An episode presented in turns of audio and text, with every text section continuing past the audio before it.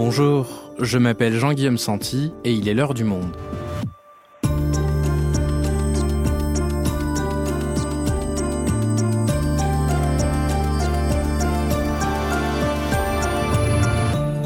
Aujourd'hui, 778 millions de dollars, c'est la somme considérable à laquelle l'entreprise Lafarge, cimentier français, a été condamnée à payer aux États-Unis pour avoir financé l'organisation terroriste État islamique. Tout commence en 2013, dans le chaos de la guerre en Syrie, alors que l'organisation, également connue sous le nom de Daesh, conquiert de larges pans du pays, dont la région de Raqqa où se trouve une cimenterie de Lafarge. Quelques années plus tard, le journal Le Monde révélait que l'entreprise s'était acquittée de taxes auprès de l'État islamique pour maintenir son activité. Alors, comment Lafarge en est-il arrivé à collaborer avec Daesh? Sous quelle forme a-t-elle financé l'organisation terroriste? Que risque-t-elle en France? Christophe Ayad est journaliste au service Société du Monde, spécialiste des questions de terrorisme. Il nous explique.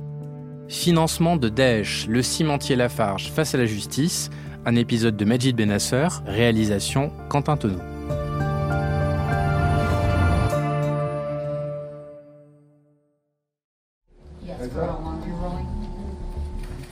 Nous sommes à New York le 18 octobre au tribunal fédéral de Brooklyn.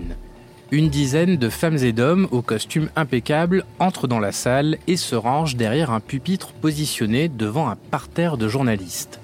Tous représentent le ministère public américain et viennent annoncer que dans l'affaire United States versus Lafarge, l'entreprise française a choisi de plaider coupable et de faire un deal avec l'accusation pour éviter le procès elle devra verser 778 millions de dollars pour avoir financé Daesh. Cette condamnation est bien méritée car en 2013 et 2014, Lafarge a conclu un pacte avec le diable. Des terroristes étrangers qui se sont engagés et ont effectivement porté atteinte aux États-Unis, à son peuple et à sa sécurité nationale. Et ils l'ont fait pour le profit une première condamnation outre-Atlantique pour avoir porté atteinte à la sécurité nationale des États-Unis, mais l'entreprise n'est pas encore tirée d'affaire. En France, elle reste poursuivie pour financement d'une entreprise terroriste, mise en danger de la vie d'autrui et même complicité de crimes contre l'humanité. Bonjour Christophe. Bonjour Jean-Guillaume. Alors Christophe, on va revenir sur cette affaire incroyable que Le Monde avait d'ailleurs révélée en 2016. Mais d'abord, on vient d'entendre que Lafarge avait payé cette somme de 778 millions de dollars aux États-Unis. À quoi est-ce que ça correspond exactement? Ce paiement, c'était la condition pour l'abandon des charges. En fait, aux États-Unis, il s'agit d'une procédure de plaider coupable euh, qui est possible dans le système judiciaire américain. En faisant un deal avec l'accusation, l'entreprise évite un procès qui aurait été dévastateur et elle s'est donc engagée à régler la somme.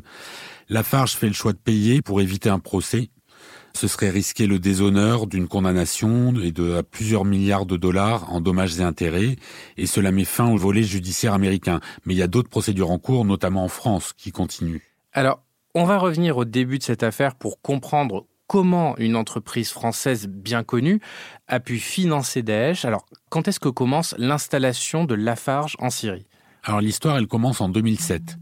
Lafarge achète la cimenterie de Jabalia à travers le rachat de Orascom Cement, qui est une entreprise égyptienne.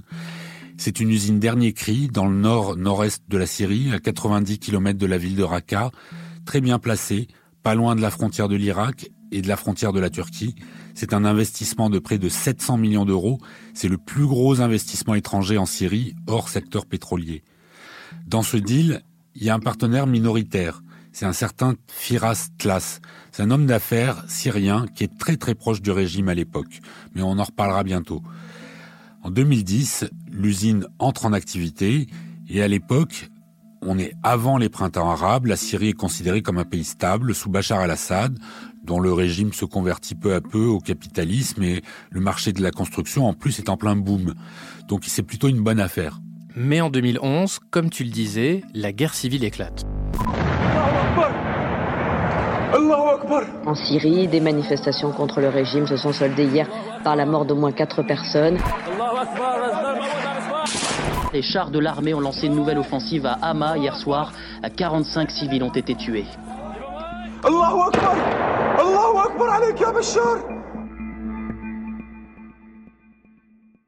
Alors, au moment où éclate cette guerre civile, que décident les entreprises françaises implantées en Syrie? Quand la guerre civile éclate, il y a beaucoup de multinationales implantées en Syrie qui décident de quitter le pays, comme Total par exemple, qui annonce fin 2011 qu'elle va partir de Syrie à la suite de la répression sanglante de Bachar el-Assad. Lafarge, elle, elle fait le choix de rester dans un pays qui s'enfonce dans le chaos, avec une myriade de groupes armés qui s'affrontent entre eux et qui combattent le régime, bien sûr, et se partagent le territoire. Et alors, pourquoi il ne quitte pas la Syrie comme Total? Parce que cet investissement était trop important, tu nous le disais? Oui. L'entreprise vient de réaliser l'un de ses plus gros investissements à l'étranger, elle ne veut pas le perdre. Si elle abandonne l'usine, eh, celle-ci sera sans doute démantelée par des groupes armés autour de Raqqa et les pièces revendues à la casse. Donc l'objectif, c'est de maintenir l'activité coûte que coûte, ainsi que la sécurité des salariés qui s'y trouvent. Ça ne va pas sans risque, d'ailleurs, puisqu'il y a neuf employés de l'entreprise qui se font enlever en octobre 2012 par des groupes armés, et Lafarge va jusqu'à payer 200 000 euros de rançon pour les libérer. Comment est-ce que la mécanique qui consiste à payer les groupes armés en Syrie pour maintenir l'activité, hors rançon, elle commence? Tout cela débute à l'été 2012. La filiale syrienne de Lafarge missionne Firas Tlas, son homme de confiance, dont on parlait récemment. Il a rompu avec le régime à l'époque et s'est rapproché de l'opposition. Donc il va pouvoir négocier avec les différents groupes armés la sécurité des salariés et de la marchandise. Une première facture d'un peu moins de 50 000 euros est réglée par Firastlas et déjà à Paris, on commence un peu à s'inquiéter. Échange de mails entre Bruno Pêcheux, directeur de la filiale syrienne de Lafarge, et Christian Hérault, directeur opérationnel adjoint de Lafarge à Paris. Christian, j'ai accepté de régler cette facture exceptionnelle de Firastlas suite à des donations destinées à assurer la sécurité de l'usine, de ses employés, fournisseurs et clients. Ok, il ne faudrait pas que ça devienne une habitude, et cela doit être considéré, comme tu le dis, comme tout à fait exceptionnel. Sauf qu'on connaît la suite de l'histoire, et ce premier règlement n'aura rien d'exceptionnel. Et non, absolument pas. C'est le début d'un engrenage qui va plus s'arrêter. Il y aura des versements chaque mois aux belligérants de la région dont l'appétit est de plus en plus grand. Plus le temps passe et plus les versements montent, y compris lorsque les groupes changent, classe redistribue à une constellation de groupes armés, arabes ou kurdes, pour assurer la sécurité de l'usine. Et alors, tu parles d'une constellation de groupes armés. On se souvient en effet qu'à l'époque de la guerre en Syrie, le territoire était partagé entre une multitude de groupes. Mais à l'époque, on ne parle pas encore de l'État islamique, c'est ça? À l'époque, la situation et la région sont très instables. En mars 2013, Raqqa passe sous le contrôle d'une coalition de groupes rebelles qui prend le contrôle de la province et de sa capitale. Mais ils sont pas forcément très fréquentables déjà à l'époque, même s'il ne s'agit pas de Daesh, puisqu'on y trouve les djihadistes du Front al-Nosra, qui est la branche officielle d'Al-Qaïda en Syrie. La situation finit par se clarifier à partir de l'été 2013, au moment où Daesh, qu'on appelle encore le IIL, ça veut dire l'État islamique en Irak et au Levant, donc à ce moment-là, Daesh prend le contrôle réellement de la région de Raqqa. Et c'est donc à ce moment-là que commence cette collaboration avec Daesh pour faire fonctionner l'usine? Oui. La mention Daesh, qui apparaît sous la forme du nom ISIS, qui est la transcription en anglais, apparaît pour la première fois parmi les bénéficiaires de Firastlas en novembre 2013. Et l'État islamique va devenir peu à peu l'acteur principal avec lequel Lafarge traite. Au moment de la proclamation du califat, en juin 2014, l'État islamique contrôle tous les axes routiers autour de l'usine et devient même l'interlocuteur exclusif de Lafarge. Et alors, sous quelle forme est-ce que Lafarge a payé l'État islamique? Premièrement, on reproche à Lafarge d'avoir négocié avec l'EI et d'avoir payé une taxe pour emprunter euh, les axes routiers et faire tourner l'usine. Cet accord, en août 2014, il consiste en une rente mensuelle de 66 000 dollars, mais aussi un tarif variable selon le nombre de tonnes de ciment transportées. Deuxièmement, on reproche à Lafarge de s'être approvisionné en matières premières calcaires euh, nécessaires à la fabrication du ciment auprès de carrières sous le contrôle de Daesh. Donc euh, ces matières premières, ce sont le gypse, la pouzzolane et d'ailleurs même aussi le pétrole. Et enfin, en dernier, ce qu'on reproche à Lafarge surtout, c'est d'avoir, semble-t-il, vendu du ciment à Daesh. Et ça, c'est autrement plus grave, car ça fait tomber l'argument principal de Lafarge qui dit qu'il s'agissait que de taxes pour protéger ses employés. Là, c'était faire du profit en commerçant avec une organisation terroriste. Et personne ne tire jamais la sonnette d'alarme chez Lafarge? Il semble bien, à travers les échanges que l'on a pu lire, que quelques responsables s'inquiètent, en particulier la directrice du service juridique qui se rend compte qu'il y a vraiment des violations du droit international, des résolutions de l'ONU, euh, y compris euh, des résolutions euh, de l'Union européenne. Donc on trouve des formules dans des mails qui montrent que Lafarge savait pertinemment qu'ils étaient en train de discuter avec Daesh, comme ce mail de Christian Hérault, qui est le directeur adjoint opérationnel. Peux-tu me redire l'accord avec le pays grec des Kurdes et celui avec Daesh? Et combien cela fait de notre marge opérationnelle? PS, ne pas oublier tout de même que Daesh est un mouvement terroriste, et je reste prudent. Et dans tout ça, est-ce que les autorités françaises qui suivaient la situation en Syrie de très près étaient au courant? Ben, ça, c'est une autre question assez importante, en effet. Lors de sa première audition, Christian Hérault, directeur opérationnel adjoint, avait affirmé que l'entreprise allait voir le Quai d'Orsay tous les six mois et que le ministère des Affaires étrangères les poussait à rester. Laurent Fabius, qui était alors ministre des Affaires étrangères, a déclaré au juge à l'été 2018 que c'était jamais remonté jusqu'à lui.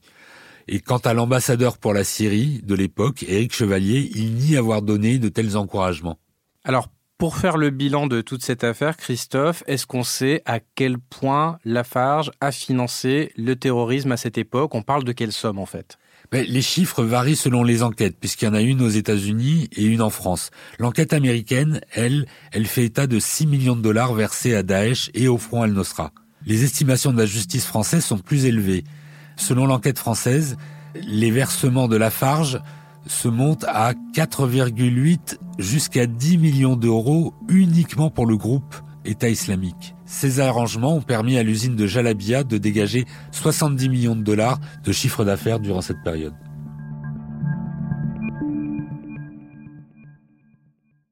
Christophe, on a vu au début de l'épisode que les charges ont été abandonnées aux États-Unis contre un plaidé coupable et cette amende de 778 millions de dollars mais il y a donc des poursuites qui continuent en France. Oui, en France, l'entreprise est mise en examen pour financement de terrorisme, mise en danger de la vie d'autrui et surtout complicité de crimes contre l'humanité.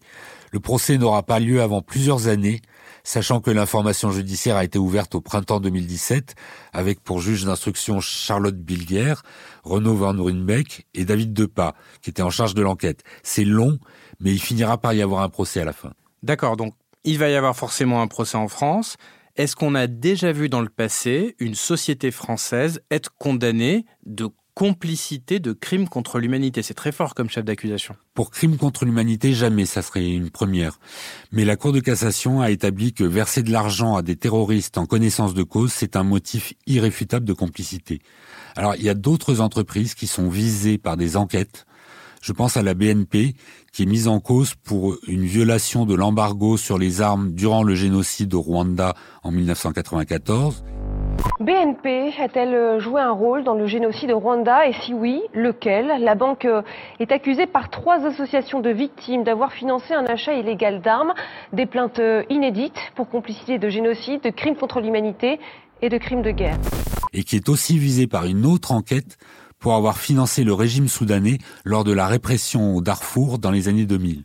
Et est-ce qu'il y a de réelles chances pour que les dirigeants de Lafarge, à l'origine de ces financements, soient condamnés, voire finissent en prison? Ils sont huit anciens dirigeants à être mis en cause. C'est peut-être un peu tôt pour le dire, parce que bien sûr, il y aura un procès, mais ce qui est sûr, c'est que les éléments sont assez accablants pour Lafarge et pour ses dirigeants individuellement. La justice américaine, elle va transmettre les éléments de son enquête à la justice française, ce qui va alimenter encore le dossier.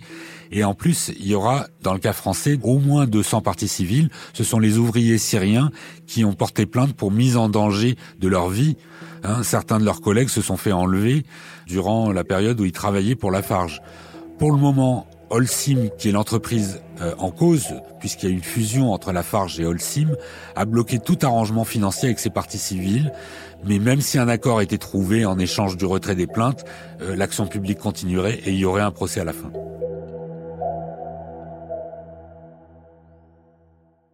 Tu viens de le dire, Christophe, Lafarge est désormais Holcim, donc après une fusion entre les deux entreprises en 2015. Elles ont fusionné pour devenir le géant mondial du ciment. Comment est-ce que réagit aujourd'hui Holcim à ces accusations contre son partenaire Lafarge? Il y a une absence totale de solidarité de Holcim envers Lafarge. D'ailleurs, on observe une différence de communication très marquée. Holcim se désolidarise complètement. Elle souligne qu'elle n'a jamais opéré en Syrie, que ses agissements étaient effectués à son insu, y compris après la fusion de 2015. Holcim insiste aussi sur le fait que les dirigeants de la firme française qui sont impliqués ont tous été limogés, ont quitté l'entreprise au plus tard en 2017. Donc désormais, elle préfère utiliser le nom de Holcim lorsqu'il s'agit de règlement et de Lafarge lorsqu'il s'agit de culpabilité, puisque ce nom est devenu complètement toxique. D'accord, donc Holcim soutient que tout ça a été fait à son insu. Il n'y avait aucun moyen pour l'entreprise d'en être informée avant sa fusion ou peu après la fusion? Il n'est pas exclu qu'ils aient été au courant avant que le scandale n'éclate, mais ça ne veut pas dire qu'ils ont forcément joué un rôle dedans non plus. Cette stratégie, c'est aussi un moyen pour Holcim de prendre le dessus sur son partenaire dans la fusion. Ils étaient quasiment à égalité au moment de la fusion en 2015, et depuis, Holcim a littéralement effacé la farge. Dernière question, Christophe, pour conclure cet épisode. Si, à la fin de l'histoire, Lafarge est effectivement condamné pour complicité de crimes contre l'humanité, quel impact est-ce que ça pourrait avoir et est-ce que ça pourrait pousser la justice à se questionner sur les pratiques d'autres entreprises? Effectivement, on peut tout à fait s'interroger sur les répercussions que cela pourrait avoir sur d'autres multinationales qui ont collaboré avec des régimes autoritaires. Je pense notamment à Total, qui a travaillé en Birmanie en pleine répression des Rohingyas. Je pense à Total encore, qui euh, en Ouganda construit un pipeline qui a donné lieu à des déplacements de population. Et puis je pense enfin à Total, qui euh, a alimenté euh, des avions euh, de chasse russes qui ont effectué des frappes en Ukraine pendant la guerre en Ukraine. Donc c'est problématique pour des entreprises qui évoluent dans des contextes troublés, voire des contextes de guerre, et c'est souvent le cas de Total et des entreprises pétrolières en effet. Merci Christophe. Merci.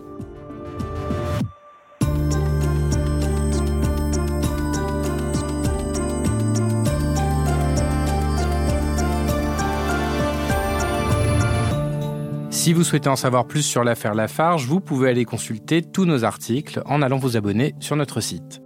C'est la fin de l'heure du monde, le podcast quotidien d'actualité proposé par le journal Le Monde et Spotify.